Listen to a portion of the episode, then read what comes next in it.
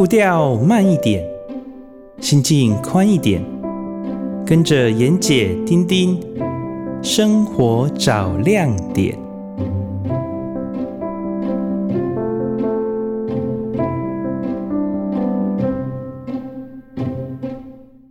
好，各位听众朋友，大家早安，早安，欢迎。欢迎大家啊、呃，在周日的早晨跟我们在一起收听《生活找亮点》。您现在所收听的电台是 FM 九九点五云端新广播电台，最自由的声音。我是节目主持人丁志刚，丁丁。我是妍姐，大家好，大家早。早。哎，妍姐，我们上个礼拜有讲到腊肉，对不对？哇，美味。对，我就想到，嗯、因为我是眷村小孩，是。对我们呃，我家。每到了大概就是这个时节吧，大概大概就是呃十一月中开始，就陆陆续续的呃呃，就是家家户户在院子就开始吊起了腊肉。哇，美味的视觉。对，那有时候自己家院子挂晒不到呃太阳，因为有时候家里有瓜棚啊什么的，嗯、还会拿到我们院子中间的大操场去晒。哦，哦，那个就很热闹。那家家户户的腊肉真的都长得不一样，环肥燕瘦啊！真的，还家家户户不一样。对，因为呃，你觉得市场切出来的腊肉不都是那个样吗？有些人他喜欢厚一点的，有些人喜欢长一点，有些喜欢呃宽一点的。嘿，对，所以这些我奶奶这一辈的哈，他们就是看这个腊肉的样子就知道是谁家的。我好喜欢那种年代，怎么办？很怀念啊，所以有那个时候就是也没有车子。后来我长大之后，眷村还没改建之前，那个操场全部都停车子，因为家家户户车子都停在那边。那时候哪有什么车子，根本没有车子，连摩托车都很少。哦，然后整个操场就是一排一排的腊肉，这样子一整排过去。那也不是每个省份都有腊肉嘛，对吧？对。那来台湾之后也都学会了。你会做腊肉？你的意思是这样？哦，我不会，就是我奶奶他们这一辈的人会，所以我奶奶他们的邻居啊什么的也来学嘛。哎，对。而我，那我们是江西人，江西人本来就会一点，因为我们江西跟湖南很近嘛。是。对，所以所以本来就会哦，然后再加上其他的。呃，奶奶们他们也也学也也也都会，因为我们村子还蛮特别的，就是我们的眷村里面，呃，外省的奶奶的比例是比较高的，哦、uh，huh. 因为可能都是军官吧，哈，所以都是带家眷来台湾的，uh. 所以我对外省的这老一辈的人是比较多的。所以你腊肉都怎么吃？先问你腊肉都怎么吃？腊肉其实我们家就是很简单，切片炒蒜苗。哦，了解。对，长。长大之后才知道有一种厉害的东西叫做腌笃鲜，但是我家我家是从来不做这功夫菜的啦。你又讲到你妈了？啊，不是不是，这个是讲到我奶奶啊，我奶奶。嗯，我我我我爷爷奶奶以前在在中国的时候是非常非常大户的人家。嘿，对，那呃所所谓的大户人家，就是基本上伺候他的丫鬟。还有丫鬟伺候，哦，不需要自己动手。哎哎、欸欸，就是他连他的丫鬟都只要伺候他就好了，这样子。所以你要求他会煮菜这件事情，基本上就是不靠谱的。了解，但是为什么来台湾他反而会晒腊肉了呢？那就是学习吗？对，环境所逼，他就是什么都要会啦，对不对？哎、缝衣服也要自己来。洗衣、烧饭、煮菜，不可能逃难的，也不是逃难。他们那个时候是跟着军队早期来的哈，所以也不算是逃难。他们那时候是比较早就来住房的哈，所以来的时候总不可能带丫鬟啊、带厨师来吧，所以，所以什么东西都要自己会。啊，我想到那个眷村小时候那个景象，你讲的我心里真的痒痒的，好怀念那段时光哦。啊，对，就是呃，嗯、那个特殊的人情味是。是很难再次重现的风景的啦。嗯，其实你刚刚讲到腊肉哈，我很有感触，是因为，诶、因为现代我们上一集讲到，就是冰箱让很多事情它延续了它的周期嘛，哈，延续了它的宽广度。那腊肉这件事情，我觉得过去在很多时间我们要用很多古老的保存方式，才能够啊把肉品变得更滋味丰富，然后保存得更久，就是重盐，好下死咸这样。其实我想，我现在如果做我的腊肉给你吃的话，你一定会觉得很压抑。第一个，我完全不咸，不用用滚水煮过，嗯、也不用在那边刷洗了半天热水冲冲冲，呃、嗯、泡都不用，嗯、然后我也不放硝。我也不加所谓的就是诶烟熏，因为湖南一定最后是用烟熏来保存，把它表面用用一层焦油把它封住。那因为烟熏现在人家说你吃烟熏食品，其实就跟抽烟是一样的道理，所以 基本上腊肉变健康的这件事情在现代是 OK 的。但是保留它的风味能不能做到？可以做到，因为我们现在养猪很精致嘛，哈。虽然以前的猪肉好吃，但是我们还可以找到很好的猪饭。像屏东，我就知道很多我们的养猪户做得很好，甚至有一家也可以外销到日本去，也就经过了严格的检验跟品管。所以好猪肉是找得到的，只是需要用点心思。那。腊肉这件事情做到纯天然，这个事情我觉得是符合现代人标准健康的。所以你下次吃吃看，诶，妍姐做的腊肉，我可以分成你要比较肥的，或者你要三层夹夹在一起夹杂的这种哦口感，或者。我有朋友不太吃肥的，他一定要瘦的，硬硬的。我其实都可以做，只是说，诶、欸，腊肉还是要带点肥的比较好吃。没错，没错，没错，没错。腊肉就是要有肥肉啊！吃了肥肉就要运动哎、欸，先生。不是你腊肉，你光是看那个半透明，然后那个琥珀色，对。对，那就是一种幸福感呐、啊。对，那就是种过年过节团圆的感觉，对吗？那个下酒的感觉。对，还没吃光，用看的幸福感就出来啦。怎么可以？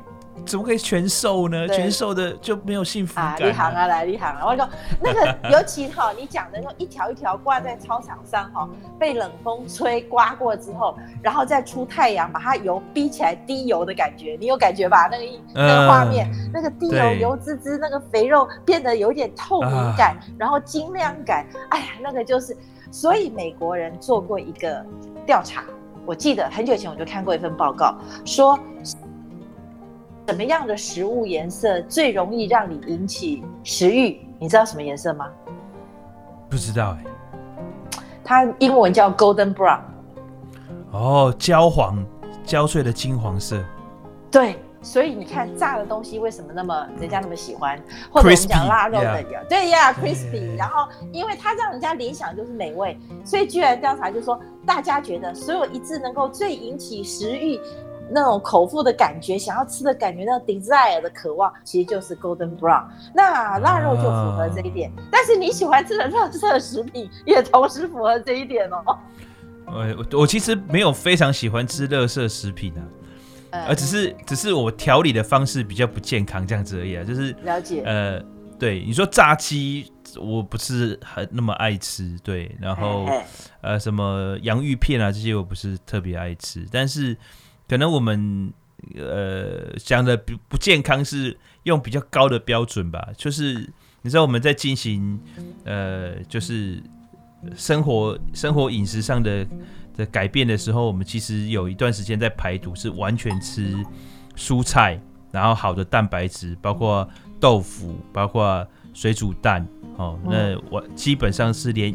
调味都很少，调味就只吃一点点盐巴这样子。嗯，所以嗯，对，那排完毒之后呢，就是呃会尽量的吃一些无麸质或者是呃没有过度调味的东西。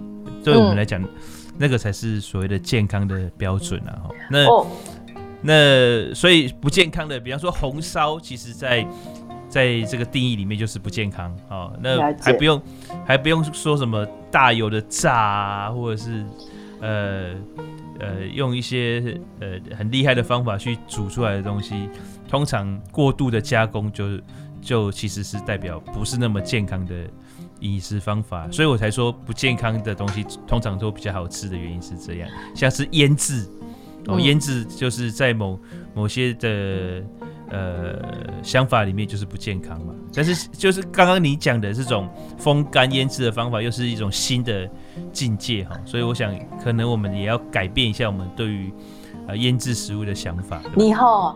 你说眷村背景的不吃红烧是不可能的。那个红烧，那个老伯伯、老老妈妈那个红烧的，真是一绝啊！你讲讲到我都已经快流口水了。你看，每每家都有自己的配方，对吧？对。然后当那个八角跟那个酱油跟肉香味混合的那种，呃、你不能，你你你你很难很难拒绝的。而且你刚刚讲到腌制哈，这一点我倒是有点跟你不同的想法。那也许你也有这个观念，嗯嗯、只是我们还没有到交集点。就是说，其实腌制这东西包含了所谓的熟成跟发酵，所以发酵的东西在大家烹饪里面，益益生菌如果养得好或发酵的适当，其实食物会更美味的。好，这一点我们有谈过吧？例如说，我们用剥皮辣椒煮鸡汤，这种加了发酵跟新鲜的东西。你讲的腌笃鲜用家乡肉，它还不到腊肉。嗯其实家乡肉的更进一步、更干燥，它就是腊肉。那用家乡肉去配新鲜的猪肉，这个又产生另外一种风味。那韩国泡菜更是所谓的熟成跟发酵的一个最典型的健康代表，只是盐不能放这么多。嗯，对，其实其实我自己做牛排的时候。嗯，也会让它发酵，但是我是用比较天然的方法发酵，我是浸在奇异果的泥里面，我会奇异果连皮一起打成泥，然后把就是厚的牛排哈，就是浸在这个泥里面，那隔天出来的时候再用清水把这个。上面的这些屑屑洗干净，因为你不洗干净，你在料理的时候，它会上面会产生一层焦黑，对，这样子，然后、嗯、所以把那个洗干净之后再去料理，那就会变成外脆内软哦，因为它它的里面就会被酵素给给它的纤维会被酵素给溶解一点嘛，或然后给软化嘛，所以你吃起来的肉质就会特别软嫩。嗯，丁丁，你这个手法其实就是最符合，也是很就虽然你你你觉得这样很好吃，但它其实符合食物原理的。为什么？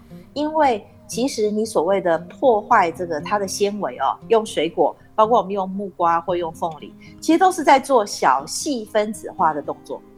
对，对不对？对，所以它吸收就会更好。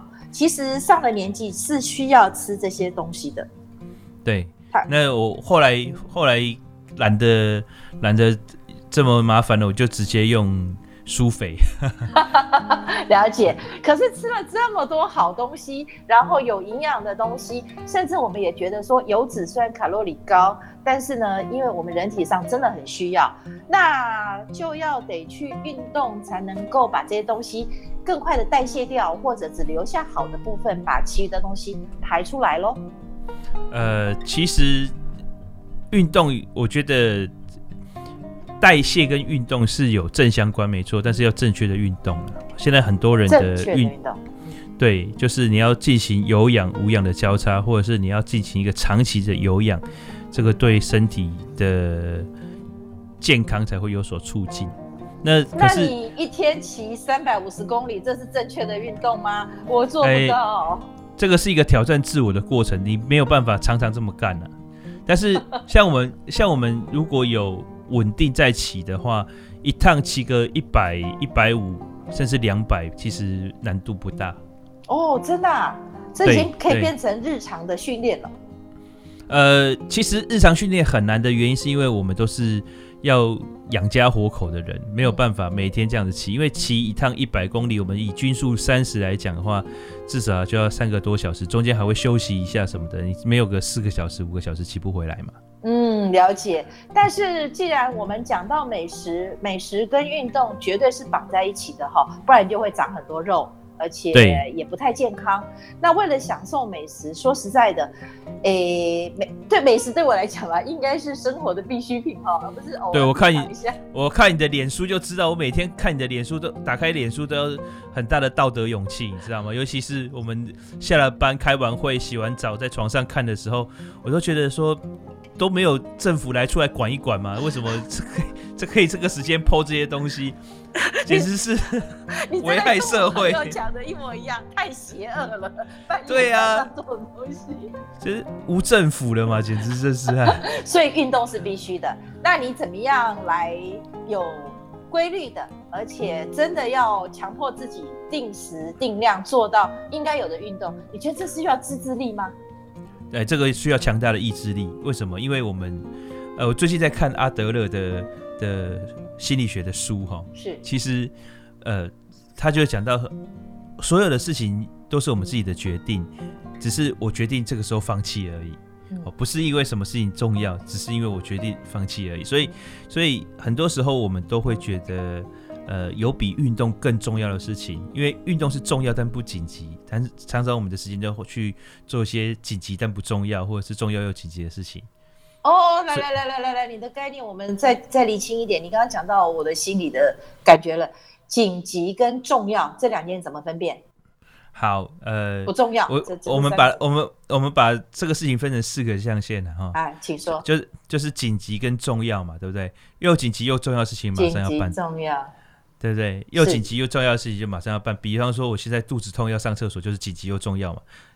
好，对不对？那对，没错。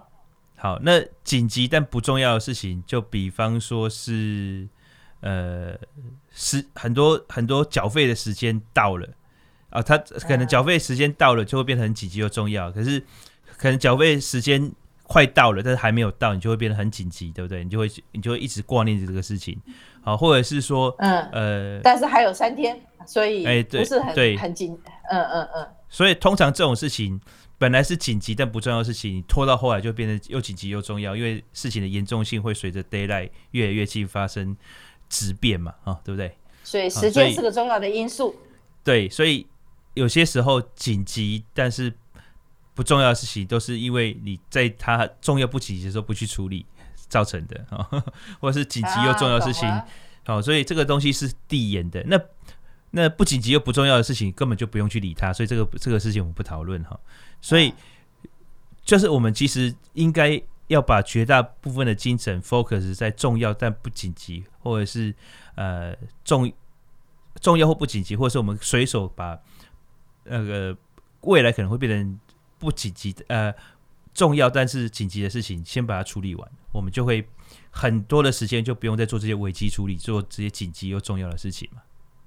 那我懂了，你的意思说，很多人可能把运动呢，诶、欸，可能自己仗势的年轻嘛，哈，然后或者是体力很好，不知道，但是他可能把它列为所谓的不重要也不紧急，有一搭没一搭，朋友邀了或者想到了就做，但是也有人觉得其实它是。呃，重要但不紧急，因为我明天再来做嘛，但明天又忘了，然后下个礼拜再来做嘛，下礼拜又忘了，所以我知道运动很重要，但是我觉得不是那么紧急。哎，反正有一天我就会做嘛，所以就放着一直没做。脚踏车买了也还没骑，然后跑步机买了三天呢就不动了，一个礼拜呢就变成堆高机 放东西了。对，晒衣架，嗯，晒衣架，对对对，你比较有经验。我一个律师的朋友，他就大咧咧的把他的呃跑步机成晒衣架，已经变成我们 FB 的一个呃大家都知道的事情。好，那我们如何把运动变成重要，但是它不是紧急，它是规律的，因为这样累积下来，我们就可以得到一个很好的结果。但是如果你没有规律去进行，它绝对不会有这个结果的。那我们要怎么样？这个所谓的你讲的这个持续力或意志力，能够做到这件事情呢？好，这个跟培养任何事情的习惯都是一样的哦。这个不但只是运动，你要培养一个习惯，通常都是这样用。我不知道妍姐有没有听过一本书或看过一本书，叫《Start with Why》。Start with Why 就是开始为什么吗？就是就是呃，先问为什么，然后才来做什么。做什么事情都先问为什么，了解原因，你就会跟上你的行动。对，嗯，对对对，这个是这个在 YouTube 上面也可以找得到，这是一个很有名的 YouTube 影片，叫 Start with Why。OK，那那我们先搞清楚这件事情，我到底为什么要做？嗯，不做会怎么样？嗯，很好，很好的想法。嗯，好，那那既然要做了，我们就把它规划，让它变成我的固定的行程。嗯嗯，嗯，那固定的行程通常是这样，因为这件事情一开始做很无聊，嗯，所以我们不要做太长，嗯，好，我们先从短短的开始，可能比方说我们你刚刚讲到跑步机嘛，哈，我家有一台跑步机，嗯、我们就先从跑步机开始，请。你就先就先设定每天半个小时，嗯，每天半个小时，那跑步机有个好处就是它会一直动，嗯，所以你就是规定自己在半个小时之内，你不要一开始就用跑的，嗯，你开始就用大步的走，嗯。哦，这样子大步的走，所以通常就是那个数据可能不太一样。有些人是四点五或者是五点五 km 的这个数数数据这样子走，你就会变大步走。那走着走着，你可以小跑步，用这个速率也可以。嗯、那不用维持很久，三十分钟、四十五分钟、一个小时加上去，哎、欸，那你这样子一天你就已经跑三公里了。嗯哼，嗯哼，哦，或者走了三公里，那这个其实已经算是还不错了，哦。那等于是两百公尺的操场，你走了十五圈嘛？四百公尺的操场的话，你就走了七圈半。哦，感觉有效果喽。对，那你就有感觉，而且你是很有效率的走，你在一个小时之内走，就是差不多就是这个这个这个范围了。嗯嗯，好、嗯，那那你慢慢的在这个过程当中，你为自己找点乐子嘛？哈，比方说，你可以在上面一边追剧一边走跑步机啊。嗯，哦，那那这一个小时就会变成你放松的时间嘛，因为你追剧，有些人追剧其实不是为了那个剧，是为了让大脑放空嘛。嗯，哦，那你就是让身体运动，大脑放空，这样也很好啊。嗯，哦，那或者是慢慢的你会找到社群的同才，嗯，那你就可以走出户外。像我们骑脚踏车，当初一开始其实是三五好友朋友一起骑，才会骑得久啦。说一个人走的走得快嘛，一群人才走得远嘛。运动也是这样，所以偶尔来给来给大家来给自己一个跨过门槛的挑战，就是你会骑台北到高雄这样子吗？呃，不是，那个是跨过门槛非常非常多，那个是已经是骑了蛮久一段时间，有一点程度了。然后、uh. 那那一开始骑可能就是我们会先挑战百 K 嘛。哦，骑自行车是先挑战百 K。哎、呃，其实每个人不一样，有些人五十 K，有人一百 K，但是通常百 K 这件事情，如果是一个活动的话，它这个百 K 就不是那么单纯的平路让你骑一百 K，而是呃像高雄的百 K 或者是彰化的百 K，它就是绕有平路、有丘陵、有有爬坡这样子，嗯、哦，那就是会综合性的。那我们我们一开始骑一定是找三五个好友，啊，有些人比较厉害会带，有些人比较没有厉害，像我就是霸咖，我就跟着骑。啊、那骑。骑着骑着，哎、欸，大家都跟上差不多了，我们就会挑战下一个哦，可能加强强度哦，比方说是加强距离，或是加强速度，或是加强爬坡的能力这样子。那骑的路线也会越来越呃困难，比方说我们就去神山部落啊。我上次不是我们讲到呃屏东的茶吗？山对山山德检查哨啊，是山再再更上去啊、呃，三地门啊这些地方。哦，神山部落哦，你都骑过了，好棒！哎、欸，对对对对对，嗯、所以我们就我们就会去挑战这些路线，那或者是去骑六龟后面的大山呐、啊，这样子骑骑一圈，嗯，哦，那可能距离就已经不是那么重要了哈，就是。嗯可能随便出去都是一百以上了，但是我们就会挑战那个路线的难度。那慢跑也是一样啊，慢跑就是我先从每天三公里、五公里、十公里稳定的跑十公里，加强速度，开始进入比方说七分速、六分速、五分速这样子去跑。对，然后跟着团队一起练习啊。现在也很流行间歇跑哦，就是有氧无氧的这样子间歇训练跑步。哦，一段时间用慢跑、嗯嗯、有氧式的跑，然后一段时间就是无氧的冲刺，再跑慢跑，这样子就会提高自己的心肺能力。但是这个重点过，重点过程中有一件事情非常非常非常的重要，就是你要了解你的身体状况。你是说掌握自己能够做到的极限吗？还是？呃，你不要去挑战极限，你只要知道我自己身体状况，这样子是 OK 的。哦，了解，但也不能偷懒。对对，因为。哎、欸，偷懒是这样，就是说我们维持频率，但是不要一直一昧的增强强度。了解，嗯哼，对，因为你你维持频率，你的身体自然会变强。但是你去挑战强度的时候，最好是有人陪你，或者是有有经验的人带着你。嗯，因为因为其实哈，我发现这几年因为运动产生的这种猝死或者是伤害，运动运动伤害其实增加了非常多。这个是。危险的哦，所以大家一定要特别去注意这件事情。嗯，很好的提醒。也就是说，你刚刚综合你刚刚讲的这些运动的经验，我觉得可以大概简化为，就是说，第一个，你不能只有活动，你一定要到达运动，因为这样才会增加你的心肺功能、你的肌耐力、你的体能。这样，那所谓的活动呢，我觉得就是常常大家讲说，啊，我们去散步个十分钟、十五分钟、二十分钟这样哦，或者是去郊山这样走一下，可能一个月去个一两次这样。其实它不是你讲的规律，它就是一种郊游跟活动。那是散心，对对，但是散步，对不对？但是我们要把它变成运动，就是你要流汗，然后你要持续一段时间，呃、例如说半个小时或一个小时，你让自己的汗水能够出来，对吗？它是有个科学的标准的啦，哈，就是你的心跳要超过一百三十下，每分钟一百一百三十下，然后维持。一定的时间，有些人是要维持十分钟、二十分钟、三十分钟这样子。嗯，对，我们讲的国民健康三三三嘛，这个概念，对对对对对，基本上还是很值得参考的，我觉得。所以其实，所以其实要运动其实非常简单，就是你有楼梯，你就可以运动了。对了，这个也是下雨天嘛，呃，甚至你只要有两层到三层的楼梯，我讲的不是两层楼、三层楼，两阶或三阶你就可以运动了。你讲的是为了运动一定要这样，我讲的是我希望在 VR 里面运动。哦，在 VR 里面运动，你这个成本就会比较高啦。我知道，但是我觉得听我们节目有个很好的，就是像我们节目的名称一样，生活。找亮点哦，我觉得我们到处处处都是亮点。今天我觉得，今天你给我一个很棒的亮点，就是我等一下去看影片，就是 Start with Why 这一个东西。对对对，我很想要去了解。第二个就是你讲到的紧急又重要这件事情，我过去有有看过了这样子的说法跟理跟理论，但是我已经很久没有被人家提醒了，所以也许我常常可以用这个提醒自己在生活排序上。跟自己的时间安排上，能够更有、更、更、更符合你刚刚讲这个东西。它不是我忘，就不是我没有经历过这个说法，而是我忘了。我觉得这就是今天你给我的亮点。嗯嗯、再来就是在运动方面，它的门槛要变成所谓的规律性，你可能需要一种。怎么讲？你刚刚讲的就是一种的所谓的意志力，但是它也可以简单到只是一段楼梯。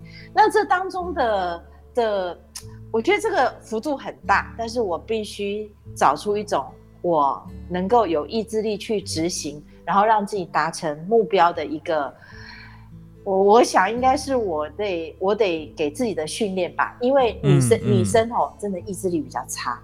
我觉得我们这节目的特点也是，你是代表了一种某种的理性，某种的活动力，那我代表了某种感性，然后某种某种比较软弱吧，意志力不坚定，但只一味追求美食这样。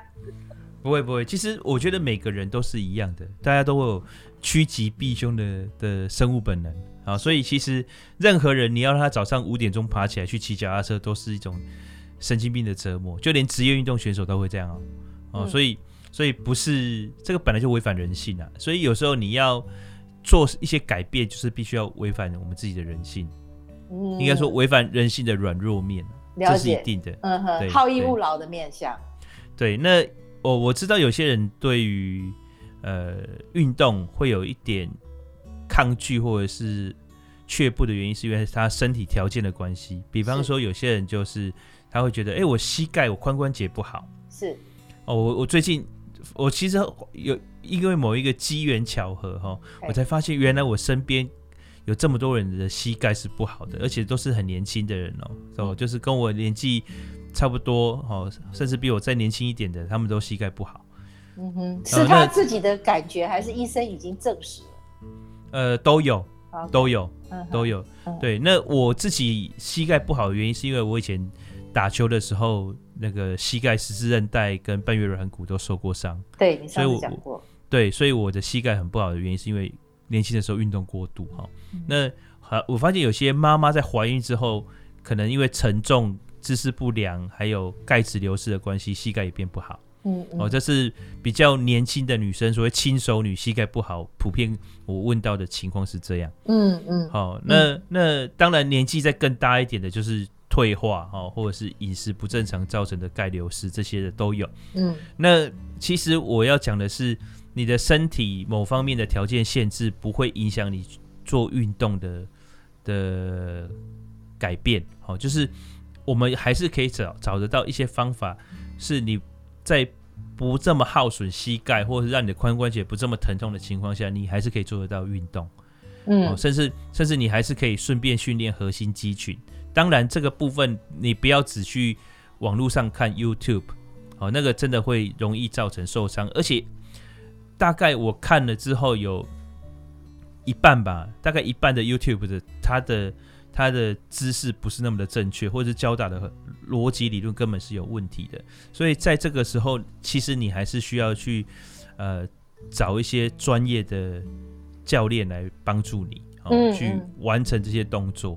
那你你去学了一段时间之后，你就照着这个这个 model SOP 去自我训练。那现在很方便，为什么？因为现在迪卡侬到处都是吧？你是说运动运动器材购买的点吗？迪卡侬？对对，因为过因为过去其实大家会对这个是有一点。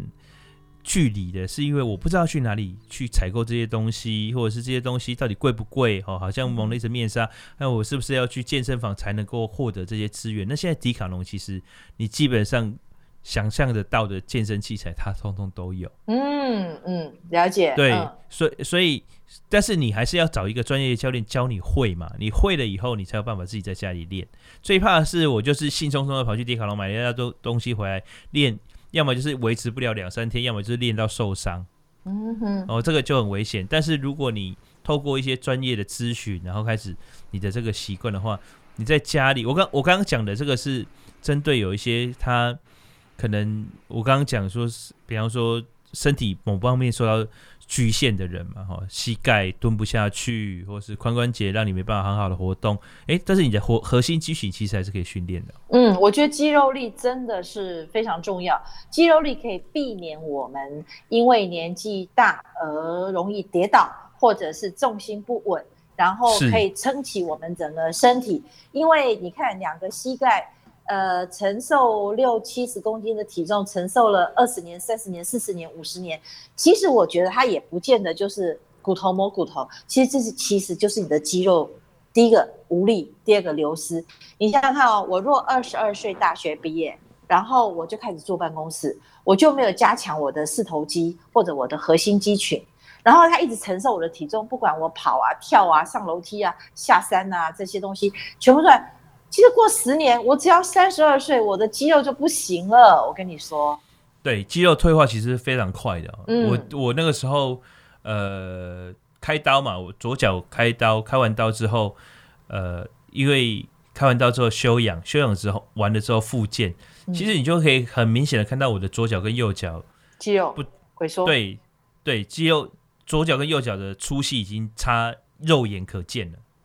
哦，也就是也就是两三个礼拜吧，两三个礼拜不到一个月，嗯，你就可以看到它的粗细的大小已经是改变到肉眼可见了，所以其所以这个是非常非常明显的，嗯，要不不断的持续去训练它。这就是为什么我们讲到运动一定要养成一个习惯，它是被固定的，然后它是有一定的质量的，这样你才能够维持你身体各部分，能够让你提供你很好的。体能跟很好的活力去享受生活，对，嗯哼，对，尤其其实现在我刚刚一直想说，不要自己去呃看 YouTube 练，其实 YouTube 也说实在是一个非常好的工具的，不能完全否定它，嗯，哦，就是说我们在使用 YouTube 的时候，只要确定它这个这个动作是正确的，其实有很多很好的资源，像现在就有很多什么呃六分钟、十分钟的。的这种暖身操、热身操，其实那个已经有达到运动效果了。对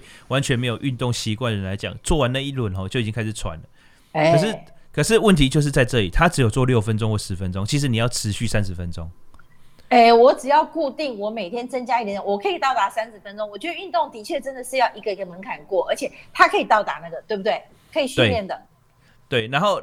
第二个就是你不要有过度的补偿心态，就是说，哎、欸，我今天运动了，说里面带来几杯珍珠奶茶、欸，哎，我不要这样子哦，就是，但是你你运动还是维持你平常的生活节奏，你不要我今天运动了，我就等一下去大吃大喝，因为哦，怎么运动越来越胖这样子？我告诉我个朋友，讲这边讲个笑话很好玩。我朋友不吃 buffet，就自助餐，就是那种吃到饱的。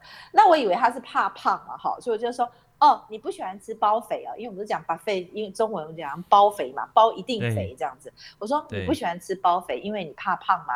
他说不是，我刚刚讲崩的时间香修，那我让讲崩来讲来讲去。哦，对。那个氛围哈，对，所以每个人哈有每个人很奇特的理由。那我觉得，如果是换成运动哈，这个理由我给自己的理由就是要享受一下美食，我必须要运动，我大概就这么简单。嗯，对，嗯，要吃更久的美食，所以我现在要付出一点代价，让身体变好。对，对，然后再来就是我的美食的标准呢。因为，例如说，我昨天包了野生黄鱼手工擀皮水饺，那我要吃特殊的馅，我吃不到啊。外面大概只有韭菜啦、高丽菜啦，变多变一点就是玉米啦，哈，这些很奇特的。但是我就是想要吃一些比较特殊的食材，或者是符合季节的食材。那你走大宗商品哦，你买不到，也不好吃。我因为我要手擀皮，连高雄都手擀皮都越来越少了，对不对？对。所以我讲的是眷村，通常我们以前见的手擀皮都已经买不到了，那只有自己做。所以我在厨艺上会进步，是因为我自己有吃的动力跟渴望，所以我必须自己去做。啊、哦，这个我们先听一段音乐，音乐回来我要问妍姐一件我埋藏在心里非常久的疑问。好啊，好啊，好。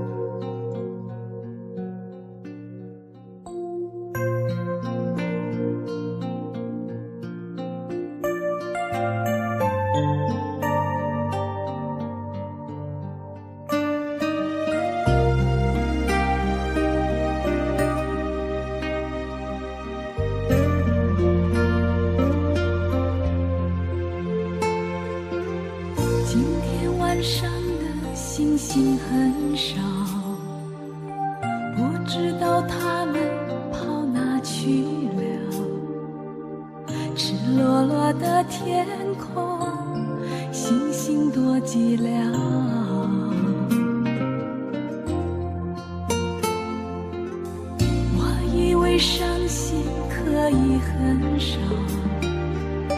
我以为我能过得很好，谁知道一想你，思念苦药，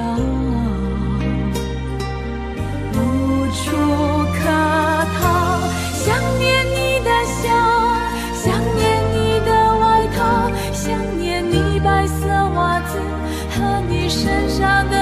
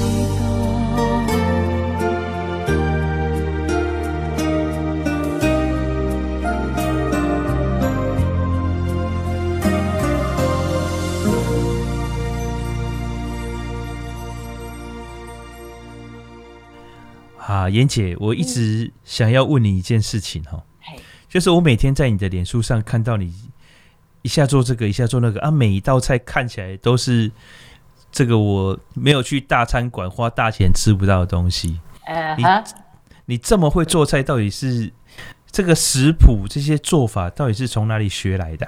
呃，好，我们先呃厘清一些观念，因为亮点亮点嘛，哈。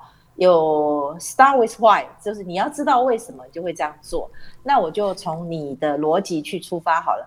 我喜欢做菜是因为我对口味比较挑，这是一定的嘛。好，对。再来就是说，为什么会这么多菜？其实因为我吃过很多餐厅菜，所以我大概知道它的配料啊、样子啊、程度啊、味道啊这些，你起码要有这些基基础尝试嘛。好，那再来就是可能我的工作过去呢，也跟所谓的。呃，吃的东西有关，包括写的，包括呃去辅导的，或者是去去做一些所谓的行销的建议的东西，都跟吃的有关。有关。妍姐过去是做什么工作的？我就做企划行销啊。哦，是哪方面的企划行销？诶，比较是有食品的，也有服装时尚的，那也有所谓的大师课程的。啊、呃，也有艺术行销，大概都是这集中在这方面，所以吃喝玩乐啦，应该就换成四个字叫吃喝玩乐。哇，那你的工作太让很多人羡慕了。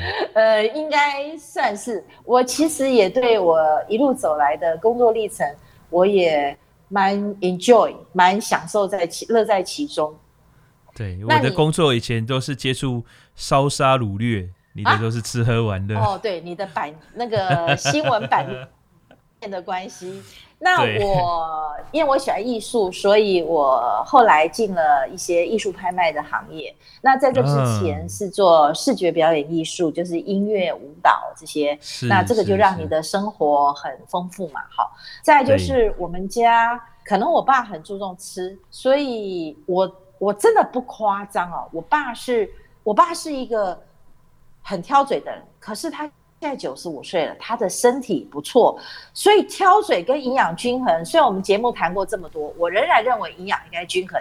但是哦，是不是 DNA 也有一点影响？我爸的 DNA 可能太强，会，会，会，嗯嗯。他很少吃蔬果，但他对于那种所谓的食材的鲜美程度，他的要求哦，也不是一般人可以比拟。一例如说，我们家如果三百六十五天里面，可能有两百天桌上是有螃蟹的。哇，嘿，因为我爸必须要有螃蟹的鲜味，你知道有一种人习惯了那种食物的鲜味，他就会对那个他的口腹之欲就很强，所以我们家就是佛跳墙啊，那海鱼翅啦、海参啦、黄鱼啦、猪蹄啦这些东西啊，我爸就是大概集中吃这些东西。那、嗯、他运不运动？他几乎也不太运动。他瘦不瘦？他很瘦，他吃不胖。那他胆固醇高不高？他很高，可他也没什么，身体不好。所以，我希望有一天我能够像他这样。哎、欸，其实，胆固醇这件事情，哈，真的是一个很神秘的事情。哎，我我我一个朋友，他是海军陆战队的退役，哈，所以他身体非常的好。嗯，今年五十多岁。他一个人可以骑脚踏车从南南部的这个六龟这样一路骑骑南横上去，然后呃，对不起，不是不是是纳玛夏纳玛夏骑上去，嗯，然后到阿里山一路纵走到宜兰下山，嗯，哦，他就骑脚踏车哦，然后这个体能超级好，但是他过去就是一直被胆固醇所困扰，是。他的胆固醇就怎怎么样也降不下来，可是他的。体力、身材、饮食各方面都非常非常的健康，而且精实，但是就是被这个胆固醇过高所困。所以后来后来干脆我就建议他说：“你就放宽心吧，这个有时候心情也会影响这个胆固醇嘛。就是我们的心情放轻松，搞不好胆固醇就降下来。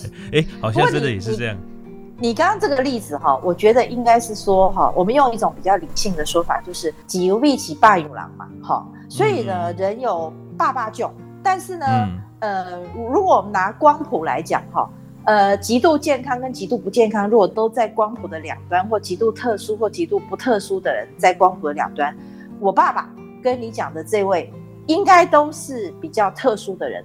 我们今天节目之前讲说要运动要养均衡，我们讲的是一般 majority，就是大众的人必须透过这项的方式来维持自己的健康。我觉得我是这样看事情。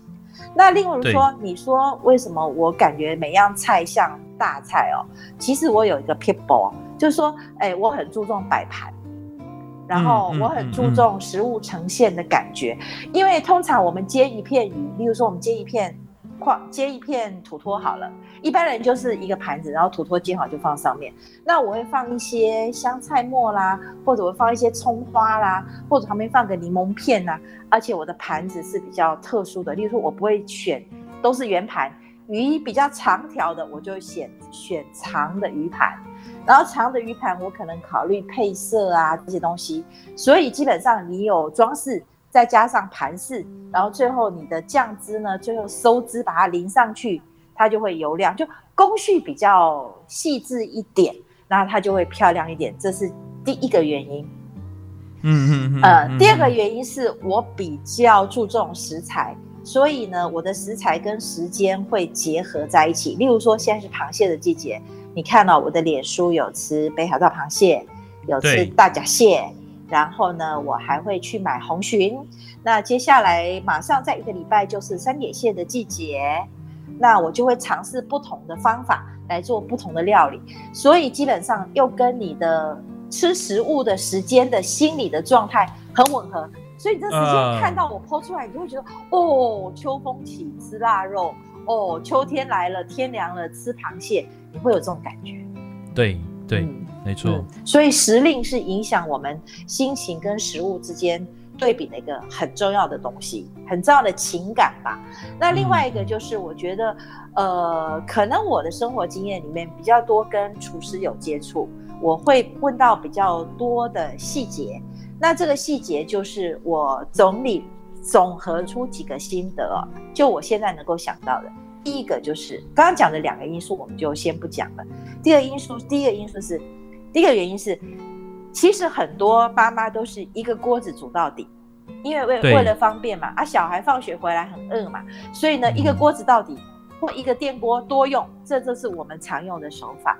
可是真正好吃的东西没有办法这样，因为食材的大小不一，成熟度不一，它的软嫩不一，所以它很多的食物在餐厅里觉得好吃，它是经过不同时间烹调、不同锅具烹调，最后再把它融合在一起。所以呈现出来是一道菜，其实它背后是不同的工序。对对，这你应该了解吧？但是我觉得这个对一般人来讲就是最难的，因为这个是美感，而且而且呃，专业的厨师他会知道怎么样在不同的时间点去处理这个，到最后一刻把它结合起来是非常的完美，而且是很有效率的。但是一般人真的没有办法。对，因为时间跟锅具啊，跟炉具这些都都都有关系。那应该这样说吧。呃，比较讲究一点的人，可能在这些之外，他可以会多花多花心思来筹办这些事情。那我就是属于比较 多花心思的那种人，所以呢，嗯嗯、家里有水饺，可是我就是不会去买市面上市场上的水饺。家里呢，想吃馄饨，我可能就尝试自己包，而且包比较特殊的馄饨。例如说，我最近就是把蟹肉用花了很长的时间把它剔出来，然后加上大甲蟹的部分，就有蟹膏、蟹黄，所以它就变成蟹黄酱或者蟹粉酱。我再来混合绞肉，把它做成蟹粉馄饨。那我的蟹粉也可以把它做成包子，例如说蟹粉小笼包。那如果我放在这个绞肉里面，就会变成蟹粉狮子头。啊，所以它就是我花了很多时间处理单一原料，可是我可以再把它变成很多不同的面貌。所以很多人跟我讲说，嗯嗯、哦，你哪叫这吸干呢？必当必必塞呢？这叫叫叫秋刚哎，你讲。我说其实如果做熟练了，也还好吧。哦，你对你来讲，对你来讲就已经是一个一呃，不是特别去做，而是你已经把这些事情给 SOP 化了，对吧？哎，所以。我我我现在知道这个东西怎么样处理之后，我就把它做做好，变成我乐高积木的一部分。那我到时候我觉得可以把它堆积起来，做成各种不同的菜色花式。对，而且我已经变到我比较知道怎么去买到好的、成本低的。这里教观众、教听众朋友一个窍门哈，就是说，呃，例如说我做我做蟹粉。我的大闸蟹，我是买那个很，因为很熟了，买很熟。我是买它，呃，我餐桌上当天要吃的是最鲜活的。可是我要做蟹粉，我就跟他讲说，啊，你有没有那种软弱无力的？不是不是死掉，因为蟹死掉不行嘛，哈，好新鲜绿菜。但是因为它因为鱼饭很熟，那你会跟他讲说软弱无力，他就另外放在冰箱里面，它就会比较便宜卖给你。那回来之后，我就立即把它蒸熟。好，比我晚餐还快哦！立即把它蒸熟之后，我就先放冰箱，等我晚餐吃完，我再来把蟹肉剔出来。所以对我来讲，一只大闸蟹可能七两重的，我买是买五百八。嗯嗯嗯，大七两重的大闸蟹很重了嘛，这个你知道，非常大，非常肥美了。但是呢，我同样买一个就是比较活动力差的大闸蟹，一只三百块。嗯，所以我就买五只。一千五，把它剃成好大概五百克重量的蟹黄油跟蟹肉、嗯、蟹粉这样。但是我晚上吃的就是一只五百八的。可是说实在，一只五百八，我一餐吃了已经非常丰盛，我已经尝到秋天最肥美、等级最好的螃蟹。我吃五百八，外边餐厅一只要两千块，你还不见不见得吃到这么好。对，对不对？对。所以我觉得，呃，上餐厅是一个。好的享受，但是也是一个迷失。我、嗯嗯、我这一点我有很深刻的体会，因为你看过我脸书有一篇我给人家退菜的，哎，对，我把菜退了，因为真的，我我第一次生平第一次说，我不愿意为这道菜付钱，我这。这样讲哎、欸，我不，我我以前只有说经理，你帮我重做。我已经说了，我不因为这道菜付钱，因为你的 SOP 是有问题的。你的东西上来，你蒸的点心就蒸过头了。那为什么蒸过头？因为你冰过头了。那你为什么冰过头？因为你可能生意不好，或者这道菜比较少点。那也许你的 SOP，就你讲的 SOP，你没有处理好，所以以至于这道菜你一次做太多，就点的人太少，这是你专业上不足。嗯，那这一点我对餐厅的要求是比较比别人挑剔一点的。对啊，对。嗯，那再来就是，我认为餐厅的成本化局限了他的想象能力。也就是说，今天大厨我虽然是很有名的阿基斯，我虽然是很有名的谁谁谁哦，媒体把我报道的我好像手艺很厉害，可是餐厅它就是五星级餐厅，它就有它的成本概念嘛。阿基斯可以组长采买吗？不行嘛，对不对？嗯。然后哪一个大厨可以说我今天要进最贵的食材吗？所以我今天这条鱼三千块进来，我要卖一万二，我才能够符合我所有这么豪华的开销。有人吃吗？那再就是我现在想要点这个，它是前天进货的，还是它是上个月进货的？你完全不知道，因为它必须大批的采购来降低它的平均单价。然后呢，每一个客人点的菜色又不一样，所以他必须备有这么多菜单上这么多菜的备菜在里面，它的进货时间跟保存时间又不一样。再来就是，当它被解冻烹调上呃厨房的料理台的时候，它可能有大厨、二厨、三厨，每一个处理的方式料理又不一样。其实大厨就最后把它摆盘跟组合而已。那你觉得这样的东西？会好吃吗？这是一个概念。第二个，你要花三千块来付出这道菜的的食物的整个呈现的感受吗？我啥情况，我宁我宁愿回来买买五只大螃蟹，慢慢的啃。啊，对，其实我觉得这这几年就出出社会，然后也因为工作的关系，呃，也常常宴请别人，也被人别人宴请哈，所以。嗯在尤其在中国特别这个感觉哈，在台湾也慢慢的是这样的，就是 有时候去吃餐厅变得只是假夜派桃、假夜气婚，嗯，但是真的盘子里面的菜的味道是什么？嗯，呃，其实尤其是吃这种圆桌菜哈，其实你真的已经吃不出味道来了。对，而且何况你现在你现在去吃酒席。不是餐不是餐厅的，不是饭店的餐厅帮你做的呢，他的酒席宴会场全部外包啊，所以他只收一个场地费，他做二房东，他的酒酒宴酒席菜哦，喜宴菜的内容也是外面的人进来做，或者做一个半成品再进来加热，对对对对，对，几乎都这样。所以其实我们在餐厅吃的东西，新鲜度当然为了保障客人的肠胃，它新鲜度。一定是通过安全标准，但是它的大批采购就缺乏了像我们这种比较老饕客或者比较在意食物这种鲜美的这种人，餐那个 even 五星级饭店都没办法满足我自己现在以我现在的标准这样，嗯、所以为什么得自己做也是有不得已的原因。我觉得讲，然后你越做越做，你就越享受的，嗯。我觉得讲到这个，就是话匣子停不了哈，所以我们下一次我还要继续挖，对，我要继续挖妍姐的这个厨艺这个这个事情，实在太让我好奇，而且我实在是非常的崇拜哈。诶，给听众朋友一个想象力，我们下一集来谈几个比较容易做的，然后做出来会好吃的菜，好不好？好啊，好啊，好，太好了，太好了。好，那我们我们今天时间就到这边，谢谢谢谢各位听众朋友陪伴我们一个小时，好，拜拜，拜拜。